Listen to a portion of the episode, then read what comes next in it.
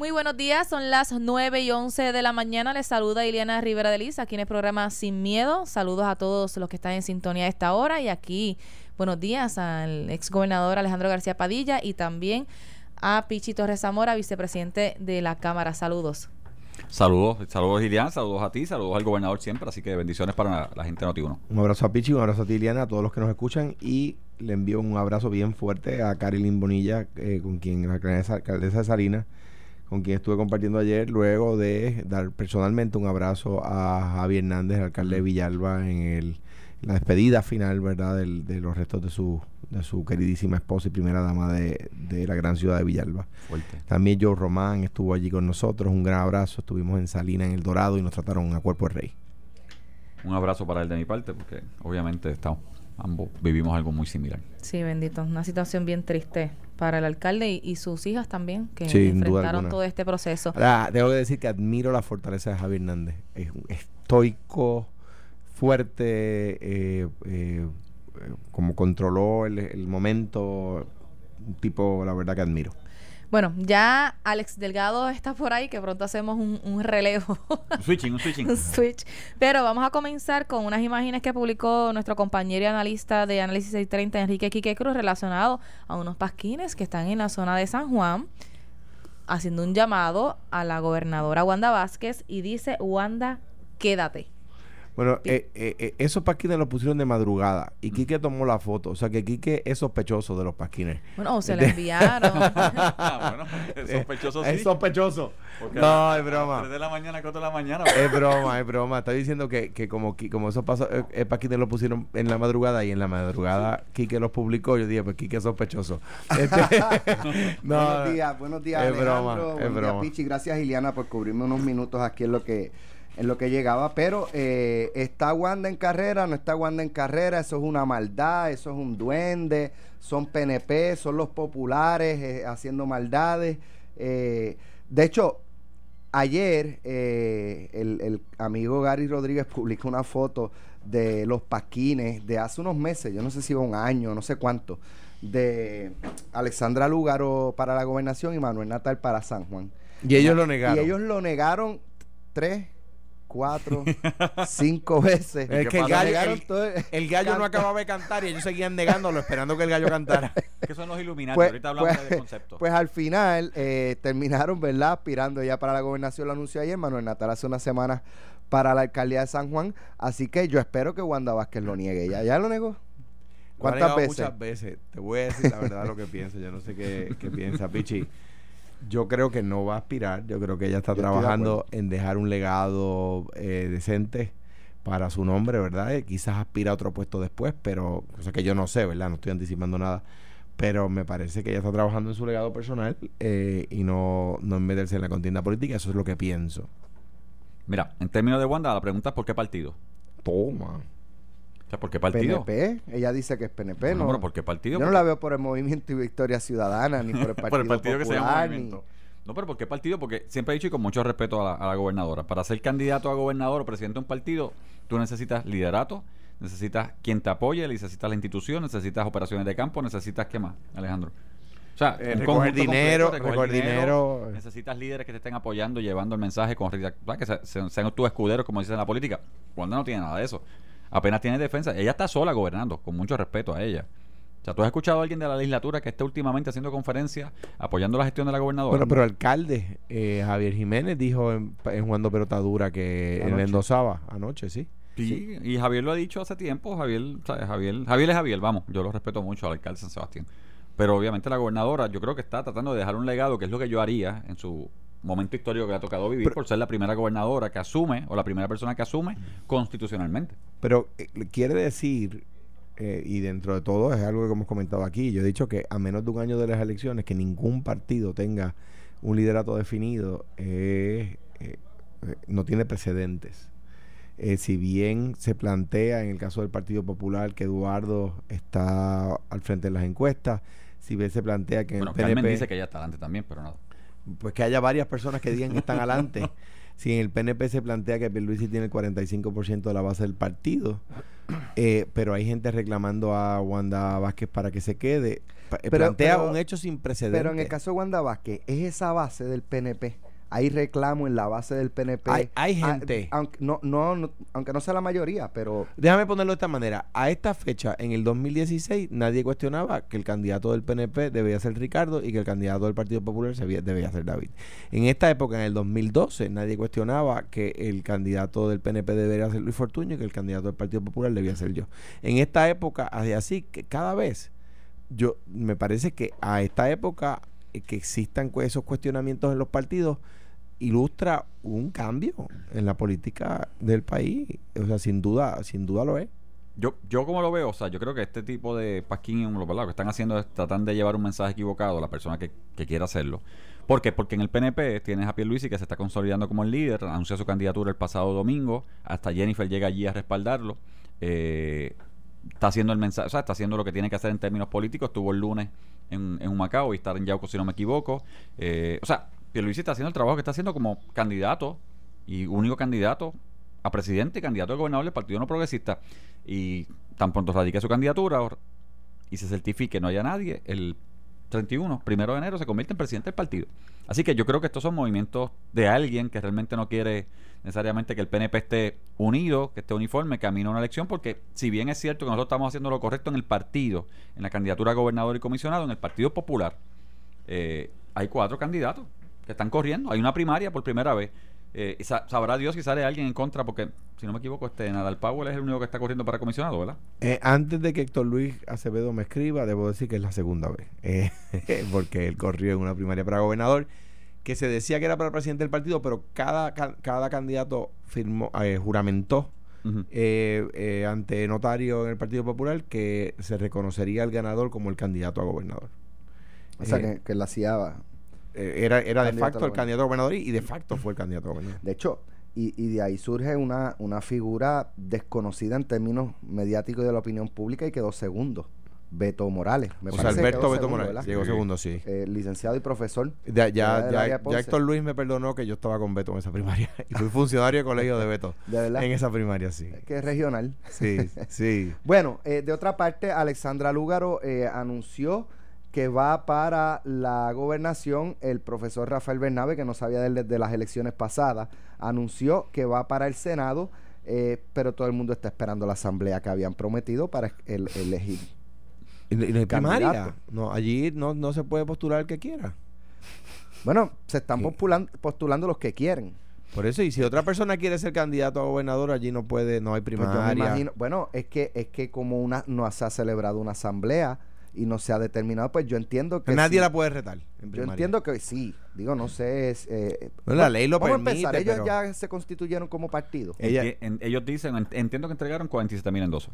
Claro, ahora. Y esa era la cantidad. Claro, ahora hay que ver, porque. Depurar. depurarlo. Y eso le pasa a todo el mundo. No estoy acusándolos a ellos de nada. Le pasa a todo el mundo porque tú tienes más de una persona cogiendo endosos. Entonces, si Alex Delgado está cogiendo endosos en la playa de Luquillo. Si yo estoy en el festival indígena el weekend que viene estoy en el festival de. y, hay otra de carne frita en Villalba, pues. Y me, me piden endosos en Jayuya y me piden endosos en Villalba y ambos, pues. Eh, eh, exactamente. Hay personas que lo hacen. Exactamente. Eso pasa. Por no te quedar mal o por no decirte que no. y, y, no, es, no es mala leche de la persona, es que la persona pues quiere endosar y dice, sí, sí, te me callado, te firmo ahí. Y si se pierde el endoso anterior, pues. Exacto. Para que, para que falte que sobre. Distinto, distinto a un candidato que una vez eh, había algunos cadáveres que firmaron. ¿Cuál fue ese? Rogelio. ah, sí. Bueno, pero espérate, pero pasa, o sea. Pero esas personas no murieron después que endosaron. Sí, una historia. Ah. Bueno, yo tengo una historia. Mi primer endoso del 2016, la persona que lo dio falleció a la semana y media. Yo algún día te contaré. Que fue legítimo. te contaré cuando, cuando a David Bernier y a mí eh, siendo el secretario de Recreación y de, Deportes y yo de DACO, eh, por poco no, nos sacan del Arlington Cemetery. Y lo que hicimos para... en Virginia. En Virginia, lo que hicimos para que eso no sucediera. Vale, pues eso está en el libro. no sé si está en el libro. Alexandra Lugaro, ¿cómo, cómo la ven? Eh, ¿Jugará un papel similar al, al de las elecciones 2016? ¿Superior? No llenará las expectativas que, que, a lo mejor tengan algunos sectores de que de que supere o de que iguale, creo que fueron 170 mil votos. mil, si no me equivoco. Aproximadamente, sí. Eh, utilizando una frase que utiliza de, la, de la época de la monarquía, ¿verdad? Eh, eh, she's not going to be the queen, but she's going to be the kingmaker. Ella, a mi juicio, no va a ganar, va a sacar menos votos que la vez anterior porque mucha gente se ha desencantado con algunas de sus posiciones. Aunque yo puedo estar a favor o en contra de algunas de esas posiciones. Eh, pero va, va, como ha coincidido aquí con Carmelo, va a contribuir al PNP. O sea, eh, eh, ella le quita voto a los partidos de centro y de izquierda, no le quita voto a los partidos de derecha. un voto por el, por el partido de Victoria Ciudadana es un voto por el PNP. Eso es así. Matemáticamente es así. Mira, yo primero, en términos del movimiento y la forma que están haciendo sus candidaturas, yo los llamo los, los son los Illuminati. Estamos hablando fuera Illuminati porque se iluminaron de momento, se metieron en este centro todos sin hablarse, hicieron yoga, meditación y de repente todos llegaron. Mañana digo para dónde voy. Qué casualidad que ninguno quiere la misma posición. Entonces sí, de repente como que yo estoy seguro Bernabe lo dice hoy, mañana este Larsen, si no me equivoco, mucho respeto y es como que se iluminaron de momento y son en el mismo salón. Y ya son políticos de carrera, o sea, ¿cuántas veces Bernabe ha aspirado? ¿Cuántas veces eh, Manuel Natal ha aspirado? ¿Cuántas veces Lugaro ha aspirado? ¿Cuántas veces María de Lourdes ha aspirado? Pero está raro, ¿verdad? Eso como que yo me iluminé y de repente me levanté y después de pensarlo mucho, por aquí voy, pero no coincido contigo. Tu gobernador y yo lo mío. Tú lo tuyo y yo lo mío. Qué casualidad, qué, casualidad que ninguno de ellos va a aspirar a la misma posición. Exacto, porque y de, repente dirán que tienen una asamblea, pero no es una asamblea porque no es como el Partido Independentista para diferenciarse. Y así seguirán con la cosa, pero tampoco tienen primaria. Mira, yo sí lo veo en términos, yo he dicho, o sea, eh, va a decir algo, eh, no, sin de interrumpirte. El profesor Bernabe va a haber aspirado en esta elección más veces que yo. Yo he aspirado dos veces a términos electorales. Sería la tercera. Esta sería su tercera. O sea, eh, él ha estado más veces en campañas políticas que yo. No, mira, tal vez Rogelio llega de, California por donde está y se ilumina también y dice, ahora yo quiero ser esto, que se iluminó. Mira, ¿cómo yo lo veo?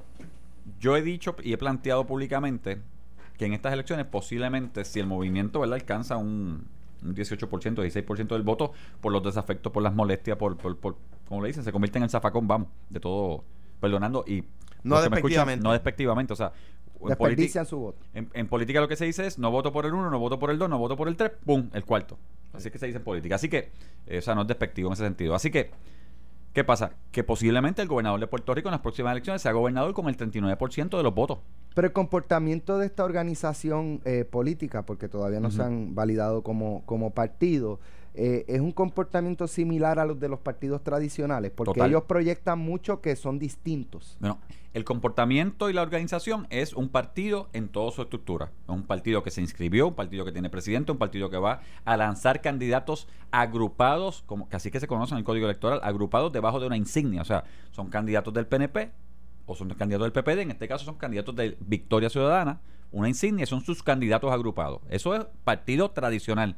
Diferencia a que se iluminaron de que no fueron a asamblea, de que según ellos no van a ser de dedo, como según ellos dicen que es el partido eh, independentista. Y otra cosa que ellos están haciendo es que están usando mediáticamente las redes. Cógete a Manuel. Manuel ayer, que casi nunca está en el hemiciclo, con mucho respeto, Manuel, ¿verdad? llega simplemente para cogerse dos minutos y medio en el hemiciclo en contra del supuesto código electoral, pero lo que está haciendo es un mensaje grabado desde las gradas para que se vea en el hemiciclo para poderlo postear en las redes. Porque en eso tengo que darle plus, saben usar las redes y mueven las redes de alguna manera. Así que, nada, es un partido político en todo el sentido de la palabra. O sea, su diferencia que se llama movimiento y no partido. Lo igual, gobernador. Mira, sí, pero sí, sin pero. eh, creo que buscan eh, el que esté enojado con los demás para el voto inútil. Eh, y mi llamado a esas personas es que el voto tiene consecuencias. Si usted no estaba de acuerdo con que eliminaran la carta circular de perspectiva de educación con perspectiva de género, pues no, no votaba PNP. Era, era posible anticipar que un partido que está a la derecha en el pensamiento social iba a eliminar esa carta, iba a eliminar las reservas naturales que yo puse en el último mes que ahora, gracias a Dios, el, la Corte Suprema ha hecho, ha hecho, le ha dado un tapaboca que ha hecho quedar en ridículo a la Junta de Planes. Em, mira, no, no, me envían esto. No he corroborado si es la cuenta del profesor Bernabe en realidad. No sé, Alex, si tú lo puedas corroborar. en esa. Si es verdad que el profesor Bernabe dijo en Twitter, en las elecciones cada cual puede votar por dos senadores por acumulación y un representante por acumulación, esa información es falsa. Mal orientado. Falsa. El, senador, si, el, si el, el, profesor Rafael Bernabe va a aspirar por acumulación, debe saber que solamente se puede votar en las elecciones por un senador por acumulación y un representante por acumulación, no por dos. Y si esa es su cuenta de Twitter. Bueno, yo entiendo que es la cuenta, pero parece que se lo dijeron y, a las 9 de, y de la mañana. Probablemente lo borró. Pues se lo tienen que haber dicho. Entonces, pero me es curioso que una persona diga que va a aspirar a un puesto y no sabe por cuál se, por cuántas personas pueden, o sea, por cuántos de esos uno puede votar. La información correcta es, uno puede votar por un senador por acumulación en las elecciones y un representante por acumulación en las elecciones, no por dos, y se lo debieron haber dicho al profesor previo al tuit. Al tuit. Tenemos que ir a una pausa, regresamos. Y esta es la tercera vez que aspira, de no, Lo que pasa es que sí, oye, sí. Si recuerdas, Manuel dijo Tienes razón. alguien, Manuel o alguien dijo que ellos iban a, postular, ¿te acuerdas? Dos por acumulación en Cámara y dos por acumulación en Senado. Mira, sí. Eh, pero sí, pero lo borró. Ok.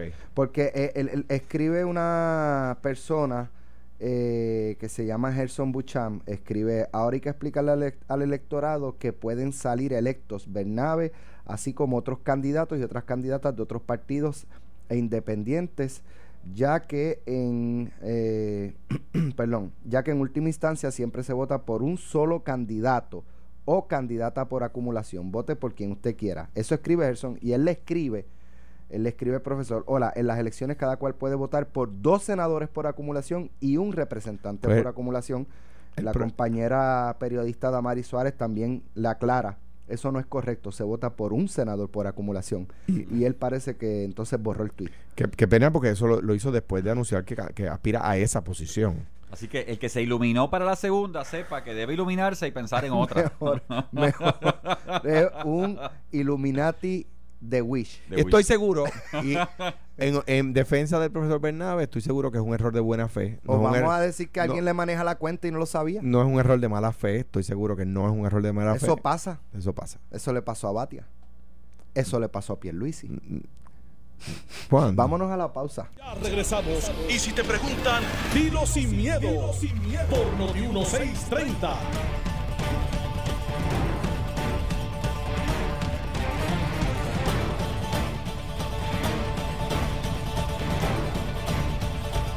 Las 9 y 40 de la mañana. Aquí otra vez Iliana Rivera de Liz en el programa Sin Miedo. Y vamos a, pasar ahora a la discusión y al, a las declaraciones que hizo ayer la gobernadora Wanda Vázquez relacionada a esta determinación de la secretaria del Departamento de Justicia.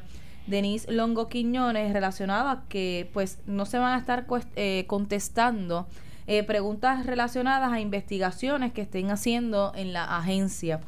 A esto, pues la gobernadora respondió ayer que lo que puedo decir es que esa, para, esa política pública que ha tomado la Secretaría de Justicia no era lo que yo había asumido. Creo que el pueblo necesita saber quiénes son los quiénes son sus funcionarios.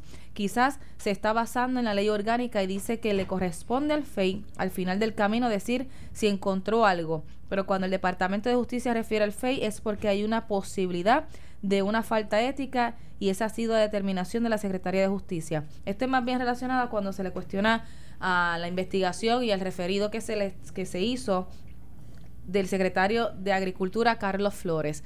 Y de hecho, eh, tampoco han estado respondiendo si en efecto justicia hizo un referido al FEI contra el alcalde de Lares, eh, Roberto Pagán. El FEI tampoco ha querido confirmar si en efecto ese referido fue lo que recibió por parte de justicia, porque tenían que esperar a que, a que los jueces se, reunieran y, y, analizar cuál fue ese referido que sometió justicia. Mira, yo entiendo que cuando digo, en primer lugar, me reafirmo, como digo todas las veces, sea contra si está hablando de un PNP o cuando está hablando de un popular o cuando está hablando de quien sea, me reafirmo en que se le lo presumo inocente y le asiste la presunción de inocencia. un derecho constitucional, no un tecnicismo. Habiendo dicho eso, cuando un referido al FEI, eh, eh, cuando se trata de un referido al FEI, por definición se trata de un funcionario público. Ya, al saque. Por lo tanto, eh, eh, es menester saber qué justicia piensa que esa persona cometió porque está ocupando una, una función pública. Claro, justicia debe explicar, mire, le cita la presunción de inocencia. El FEI se crea precisamente para que tres jueces independientes lo evalúen. No, esto no es, no es una acusación que estamos haciendo. No se está sometiendo un cargo. Se, está, se le está sometiendo al FEI para que el FEI lo evalúe. De hecho, justicia puede recomendar o no un FEI y la última determinación la tiene el panel sobre el fiscal especial independiente. Por lo tanto, eso se explica. Ahora, que, el secretario de Agricultura nadie sepa qué, de qué se trata. Eh, yo tengo casos de agricultores que por la misma labor le pagaron a uno y no a otros. Por la misma labor. O sea, Iliana y Pichi son dos agricultores Iliana hace un trabajo para el Departamento de Agricultura y Agricultura le paga el mismo trabajo a la misma vez. Lo hizo a Pichi y a Pichi le dice, no, no te voy a pagar porque es que estamos en el, caso de la Junta. Así.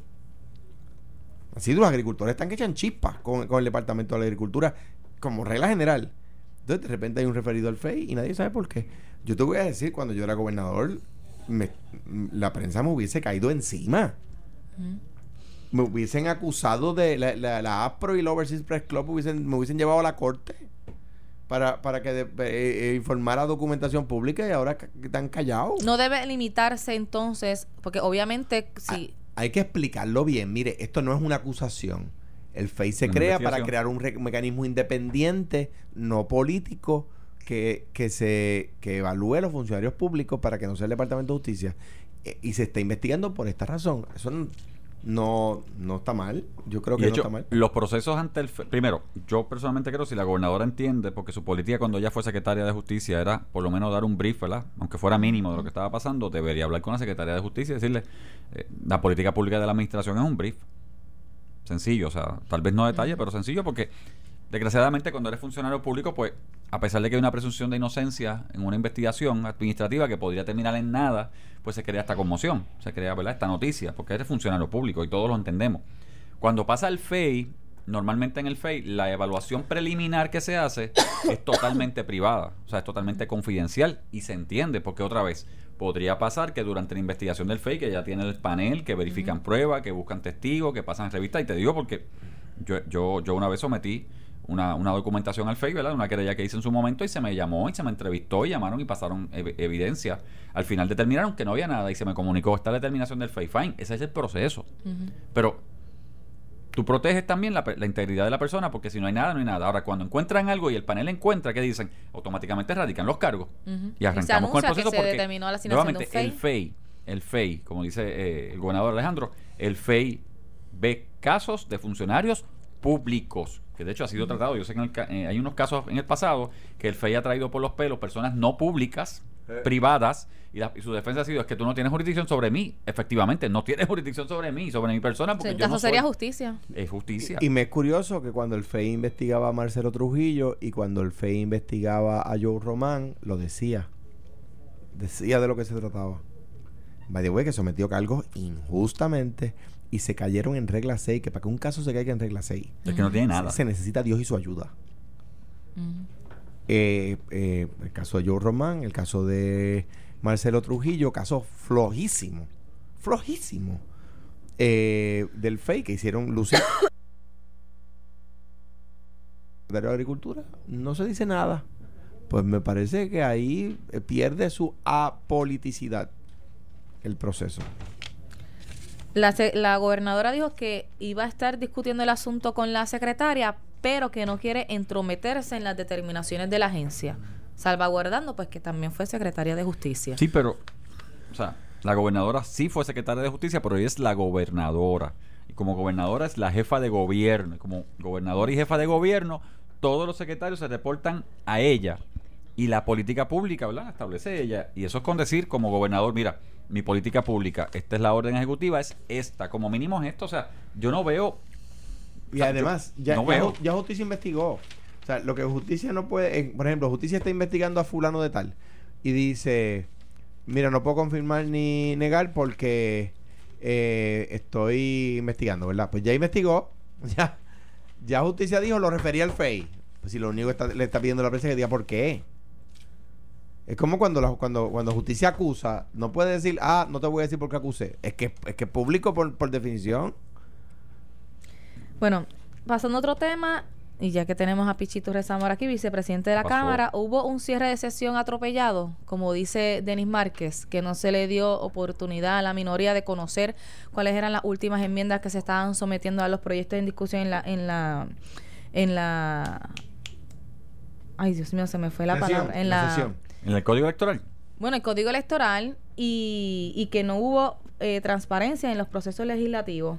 No fue ni atropellado. Ayer salimos votamos a las 10 de la noche votamos temprano.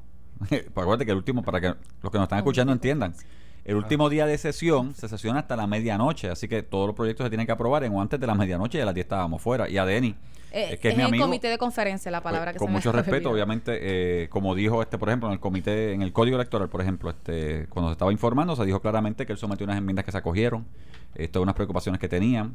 Eh, obviamente, todo el mundo sabe que en el comité de conferencia que salen corriendo, y, Alejandro estuvo como senador, o sea, corren los comités de conferencia, llegan las enmiendas, se ponen en la mesa, se debaten, hubo debate. Estamos hablando del debate duró casi tres horas. Había veces que yo le votaba en contra medidas que no da tiempo, que no me daba tiempo de él, porque porque, era y era ahí eh, eh, pero, las enmiendas en sala fueron las menos posibles todo el entrillado bajó casi completo o sea que nuevamente parece que el código electoral tiene un error grave ese sí tengo que verificarlo, mandé a buscar el entrillado. Sí. Eh, si es verdad, es un error grave. ¿Cuál? Que, que, hay que erradicar el 100% de los endosos para el 30 de diciembre. Tengo que buscar ese, ese, mandé a buscar esa parte porque parece que se fue un Si es verdad, pues una persona como Valga, Valga Pido, de aquí al 30 de diciembre tiene que buscar 40 mil endosos. Eh, y eso es un error grave, claro. ¿Eso en cuánto tiempo? ¿En menos de un mes? Menos lo que pasa es que... mes y medio. Eh, el código no puede exigir que, se, que al 30 de diciembre ¿verdad? Este, se entregue perdón, el 50% de los endosos, porque el 30 de diciembre, según la ley, es el último día para radicar candidatura. Así que yo puedo radicar candidatura el 30 y me estás pidiendo el 50% el mismo día, y tú radicas candidatura, se te verifica el expediente, se certifica, se pasa a la comisión, entonces la comisión te da los endosos para salir a correr, a buscarlo. Así que, si ese typo está, pues y son términos fatales, como dice la ley, el ah, código, hay que ver cómo... aún así, yo creo que la gobernadora debe sostener su palabra y vetarlo. Ella dijo que si no es, dijo en una entrevista radial, que si no era por consenso lo vetaría, no le daría, no le daría paso. Eh, y nosotros estamos esperanzados en que no le dé paso. El, el proyecto va contra lo que recomiendan informes recientes del Senado Federal, donde bipartita eh, el Senado promueve que personas que, o facilita, debo decir, que personas que no viven en Puerto Rico voten en Puerto Rico en contra de lo que dispone el propio código. Eh, el, informe, el proyecto elimina garantías que hacen nuestro proceso más confiable, eh, socolor de unos ahorros que no se dan, cuesta más caro, ¿verdad? y en ese sentido, pues mm, yo creo que no se trata de una enmienda, incluso yo, todos los gobiernos han hecho enmiendas a la ley electoral sin consenso. Hacer una ley electoral sin consenso es la primera vez que pasa en casi 40 años.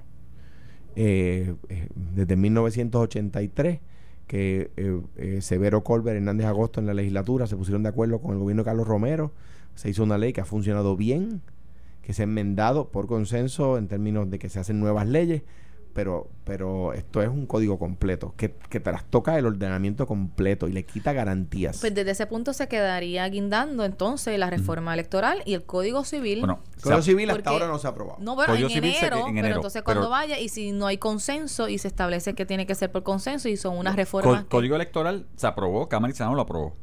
Está de ahora enviarlo obviamente a la gobernadora para que no tuvo la mayoría, no tuvo el voto de la minoría, bueno, que no hay consenso. No, pero se aprobó. se aprobó con la mayoría. se aprobó, se aprobó con, la mayoría, pero si nos dejamos llevar con la palabra consenso y con lo que, va a establecer la gobernadora. ¿Qué va a hacer la gobernadora? Pues Acuérdate que los cuerpos legislamos, aprobamos y es deferencia del gobernador vetar o no vetar el proyecto y en este periodo terminado ya la sesión, en este periodo no hay una carta, ¿verdad?, de vuelta con el proyecto, simplemente o se aprueba y finalmente, ¿la controversia con el voto simbólico por el presidente de los Estados Unidos se incluyó o se dejó para el 2024? 2024. y obviamente dentro de las enmiendas, por ejemplo, se clarificó, yo tenía dudas. El voto que llaman electrónico es para voto adelantado, esas personas que piden voto adelantado, que antes lo que se hacía era, y de hecho es para el 2024, no para esta elección, sería que en vez de enviarle la papeleta, el voto electrónico. electrónico. Tú puedes. 2024. 2024. Tú puedes, a las personas que pidan voto adelantado, que son esas personas que están en las fuerzas aéreas, que están este, armadas, que están este, en el ejército, eh, ¿sabes? Por alguna condición, estudiando. y los que se van de viaje también lo incluye. Pues hay se añadió una sección nueva donde las personas que con 50 días de la elección, eh, de la elección se enteran de un viaje profesional de negocio, ¿verdad? Pues te lo dijeron. Así Tú puedes pedir, solicitar ese voto. No vacaciones. No vacaciones. O sea, es porque te vas de trabajo, unas cosas, ¿verdad? Por decirlo así. Pues Tú lo pides, pero la idea es que a través de internet tú puedas entrar a un site de la comisión por internet. Ahora mismo las papeletas se envían, o sea, vamos a entender qué pasa hoy.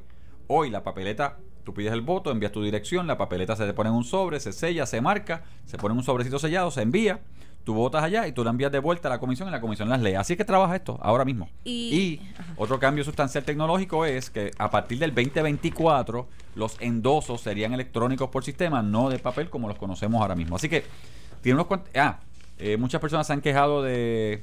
o están diciendo que el voto eh, en la elección de los alcaldes, vamos, que es una controversia que hay por ahí corriendo, la sucesión, que si ahora es de dedo. El proyecto lo que dice es que en caso de eh, la renuncia de un alcalde o fallecimiento, se escogerá a la persona, se seleccionará el nuevo alcalde, mira, según lo dispone la ley de municipios autónomos vigente. O sea, ni siquiera tocamos esto. La ley ahora mismo ordena cómo, se, cómo es la sucesión, cómo se escoge, que es lo que ha pasado. Vamos, el caso de, de Humacao, el caso de Barranquita, que es por elección en los primeros tres años de cuatrenio. Así será. Ok, en cuanto a la reforma contributiva, eh, hay unos señalamientos que hay poco conocimiento de cuáles son esas enmiendas y qué beneficios realmente va a tener entonces en los contribuyentes. Lo he escuchado y obviamente escuché al compañero este Jesús Santa, que lo respeto y es mi amigo personal, ¿verdad? Este, y tengo mucha deferencia por él. Y, y a Jesús le gustan todos los temas económicos, vamos, vamos a estar claros. Pero lo que se hizo con esto fueron una serie de enmiendas técnicas al código que había que hacer. O sea, en, en, en, en sustancia, la ley eh, contributiva de Puerto Rico, que es la, que aprobamos el año pasado. Por ejemplo, había una queja sustancial de las personas que trabajan por servicios profesionales de que el 10% que se les retiene ahora era demasiado. Por lo que se dijo es, ok, si tú te ganas 150 mil o 200 mil por servicios profesionales, no es el 10, es el 7. Como era antes. Como era antes. Ahora, se mantiene, por ejemplo, una disposición que yo desde el principio la vi muy bien, que es, a ti te retienen el 7%. Y los que ganen, qué sé yo, 150 mil que retienen el 7%, ¿verdad? que fue la enmienda de ayer, eh, si tú decides dejarle eso al fisco, tú dices, mira, Hacienda, ¿sabes qué? Quédate con el 7, te firmo, yo no voy a llenar planilla, no tengo que volver recibo, que es parte de lo que estamos haciendo con el código, que es una ventaja para el que tiene servicios profesionales. Si no quieres eso, te acoges entonces a las tablas, tienes que entonces llenar la planilla completa. Eh, por ejemplo, se añadió, tú sabes que en la reforma contributiva que aprobamos se dice, después que tú calculas tu contribución, que tú haces todo tu cálculo, dice, me toca pagar dos mil pesos, me toca pagar mil quinientos. A eso tú le restabas el 5% porque era una deducción que habíamos puesto al, balance final. Eso lo añadimos, le añadimos un 3%, ahora es un 8% total. Así que el código tiene varias situaciones que tenían que corregirse y también estamos corrigiendo cosas que el Departamento de Hacienda no está haciendo correctamente, porque una cosa es lo que escribimos y otra cosa es cómo el secretario lo interpreta. y lo estaba interpretando a nuestro juicio en contra del pueblo. Una de las cosas que, el, el, Foro Económico atribuye a lo difícil de hacer negocio en Puerto Rico es lo complicado que es nuestro sistema contributivo. Por eso propuse el IVA. Te digo más. El, nuevo código es barata al que trabaja por cuenta propia. Lo, lo, es barata. Eh, y eso es parte de la, de la queja. Nada, ya tenemos aquí a la mujer noticia. Hoy va, buenos días, Alejandro, buenos días, Pichi e Hoy vamos a estar hablando precisamente del, código electoral y de la reforma y de la reforma contributiva. Yo creo que es la prueba de fuego. Hay quien dice que le están diciendo a la gobernadora que el pueblo la quiere mucho, que ella ha hecho muy bien, que se postule. Y bueno, ella le llegó el momento difícil de tomar decisiones.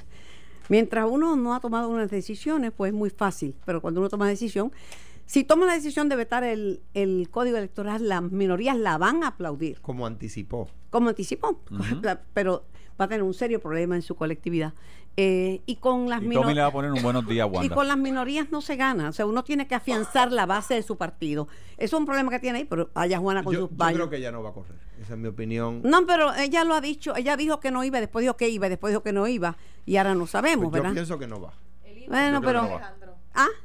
El IVA era lo que El IVA, sí, pero la verdad que ella dijo que era independiente y después resultó que era del escaño del PNP. Ella dijo que no era política y ha resultado que sí, que lo es política y que la estadidad no es prioridad y radicó un proyecto de estadidad, ¿sí o no? Alejandro. No, el, proyecto está dio Jennifer. Sí, pero se, lo apoyó, apoyó, ella fue, ella fue a Washington a defenderlo. A Washington yo creo, yo creo que no va a correr. Eso es lo que yo creo. Bueno, que ella está trabajando en su legado personal y que está, tratando de caminar por el camino de la menor no, eh, Estoy, no estoy sola, pero léete la, la columna de Ángel Rosa. Por otro lado, ¿cómo es posible que regañe a la secretaria de Justicia si no le ha dicho ni al propio Carlos Flores por qué lo refirió a justicia? Imagínese usted. ¡Ay, santo! Eso está mal. bueno. Nos vemos. Bendiciones.